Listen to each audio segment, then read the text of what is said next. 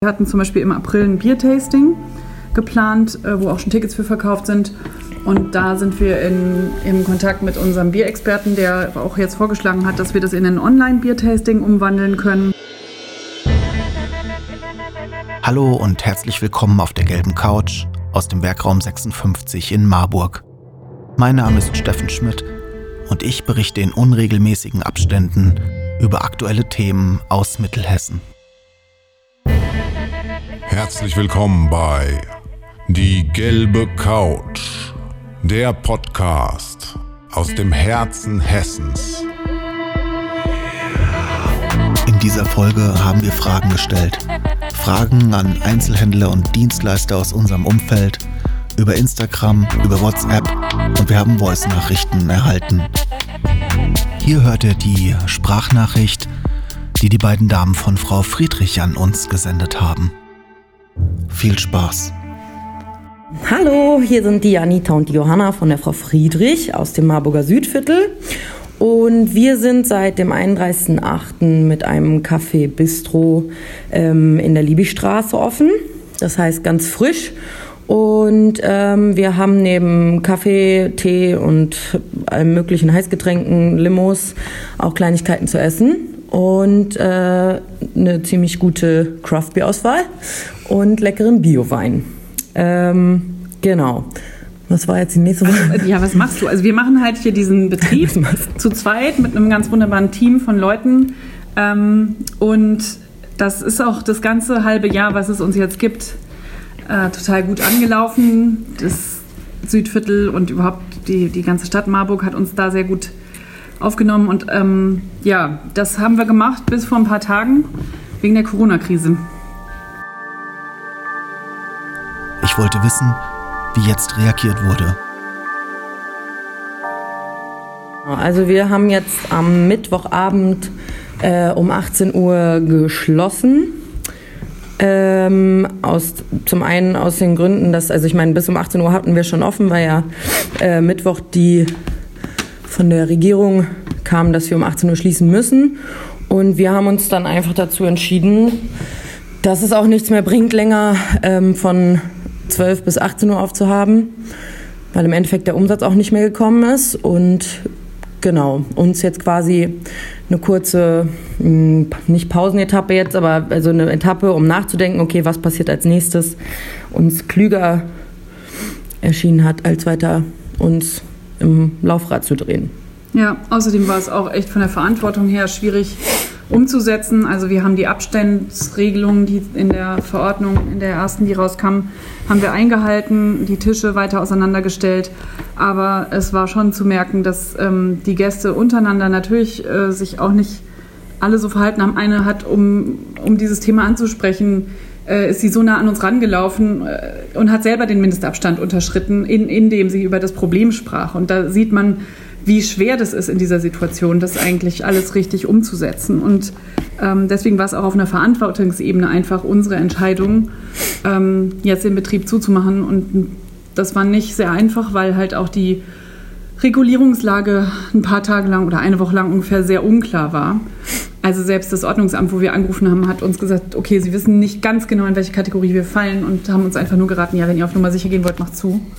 Und ähm, äh, das war auch ein blödes, schwammiges Gefühl, was jetzt in, im Moment äh, aufgelöst ist durch die neue Regelung in Hessen, wo jetzt am Samstag sowieso alle Restaurants, alle Gastronomien wirklich schließen müssen. Und die Klarheit dieser Regelung ist etwas, was zumindest auf der praktischen Ebene nützt, weil man dann halt eben weiß, okay, jetzt ist einfach zu. Und die konkreten Auswirkungen der Krise auf unseren Laden ist halt, okay, der Laden ist jetzt zu und der Laden ist in seiner Existenz bedroht, weil wir haben keine Kundschaft mehr, wir dürfen nicht aufhaben. Äh, wir können natürlich versuchen, mit irgendwelchen anderen Modellen jetzt irgendwie Geld zu machen, aber ganz ehrlich, wenn man eine Location äh, gerade eröffnet hat ähm, und wir uns gerade gefreut haben, dass jetzt, wo bald Frühling wird, wir endlich mal ähm, Umsätze fahren, wo wir anfangen können, die ganzen Kredite, die wir letztes Jahr aufgenommen haben, um das hier alles zu ermöglichen. Um selber auch einfach mal zu sagen, okay, ich kann jetzt einfach mal Pause machen, muss nicht die ganze Zeit da sein, mitdenken und jetzt geht eigentlich alles von vorne los. Also so im Endeffekt, äh, das war auch eigentlich, also für mich ist es was nicht, nicht unbedingt gut, aber ähm, das habe ich schon gemerkt, dass es im Endeffekt jetzt einfach ein Zurückstellen ist von dem halben Jahr, was jetzt passiert ist. Also dieses positive, okay, jetzt wird's, jetzt können wir, jetzt können wir uns in Anführungsstrichen zurücklehnen und das läuft jetzt einfach. Und jetzt nimmt man das einfach wieder zurück und fängt jetzt quasi wieder bei Null an. Ich meine, wir wissen, wie es ist. Wir haben es jetzt schon einmal irgendwie hinbekommen. Ja, ja, warte mal, wobei wir halt leider bei einem dickeren Minus dann anfangen. Das stimmt. Ja. Also die bisherigen Gelder, die wir hier investiert haben, können wir ganz klar benennen, ja. wo drin die stecken.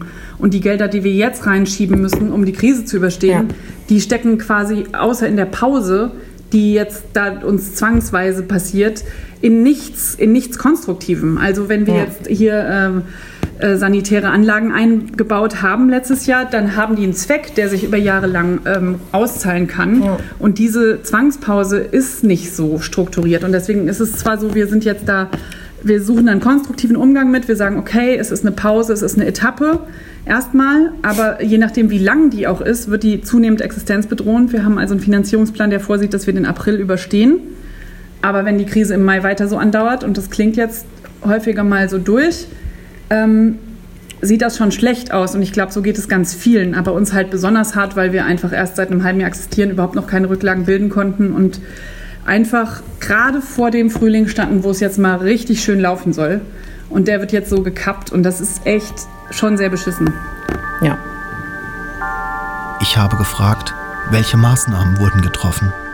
Wir haben äh, kommuniziert, wir haben also zum Beispiel einfach mit ganz vielen Menschen, die auch noch als Gäste gekommen sind, ähm, die haben uns ganz viel Glück gewünscht und die haben gesagt, sie hoffen, dass wir es durchhalten und uns gefragt, was für, für Unterstützung brauchen können. Und ähm, wir haben äh, über Instagram mit den Menschen, die uns da folgen, kommuniziert und auf unserer Homepage das auch geschrieben. Und ähm, ich meine, als erstes haben wir uns ja darauf, also man hat sich ja darauf eingelassen, okay, wir verschieben die Öffnungszeit. Ich meine, normalerweise haben wir von 12 bis um 23 Uhr offen. Als erstes haben wir damit reagiert, okay, wir verschieben nach vorne, ähm, machen um 9 auf, versuchen irgendwie Frühstück anzubieten und schließen dann halt um 18 Uhr. Das war ja quasi die erste Maßnahme. Und im selben Zug haben wir eigentlich schon darüber nachgedacht, okay, was passiert, wenn das alles nichts bringt und wie lange können wir das auch durchhalten, so lange aufzuhaben. Und genau, jetzt die nächsten Maßnahmen.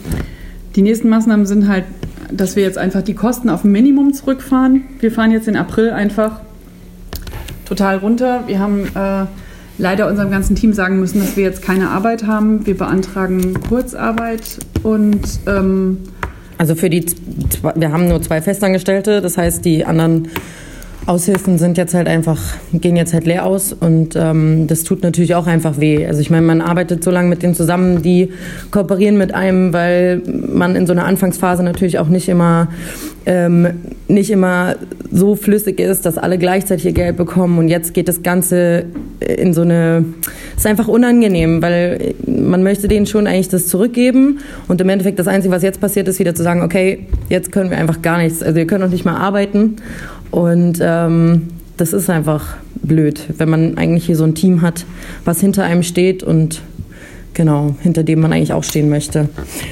Ähm, ja. Genau. Und die Idee ist also jetzt den April einfach die absolute Kostenminimierung äh, bei gleichzeitiger Suche nach ähm, Unterstützungsmaßnahmen. Jetzt wurde ja von ähm, Regierungsseite gesagt, es soll irgendwelche Rettungsgelder geben. Und da ähm, haben wir schon auch mit der Sparkasse hier vor Ort geredet. Die haben äh, gesagt, ja, es könnte eine Kreditmöglichkeit geben. Aber wir haben, wie wir vorhin schon erwähnt haben, auch schon viel Kredite aufgenommen. Und die Vorstellung, einfach diesen Berg noch größer zu machen, ist halt auch echt überhaupt nicht das, was im Moment vorgesehen war. Und deswegen hoffen wir noch, dass die anderen Unterstützungsmöglichkeiten auch greifen werden und äh, bleiben einfach im Kontakt mit, mit der Sparkasse, um da einfach auf dem Laufenden zu bleiben und hoffentlich oben auf zu sein, wenn es irgendwie dann mal funktioniert mit dem Geld. Aber insgesamt ist es so, dass, hm, dass man schon noch vor einer Lücke steht. Alle sagen, ja gut, das wird sich nächste Woche ein bisschen mehr klären. Aber man kann halt auch, also das Warten darauf ist natürlich einfacher gesagt als getan. Also klar, jetzt machen wir gerade in der Zwischenzeit, ähm, wo wir jetzt noch nicht, also viele bieten ja jetzt zum Beispiel ähm, die, die, die Auslieferung von Essen an. Ähm, da haben wir uns jetzt erstmal dagegen entschieden, ähm, weil wir jetzt auch erstmal gesagt haben, okay, wir machen jetzt erstmal Büro, ähm, putzen hier vielleicht, machen eine Weiterentwicklung vom Raum, ähm, damit man jetzt nicht einfach direkt irgendwo reincrasht, wo am Ende doch mehr Kosten als irgendwie Umsatz reinkommt für uns.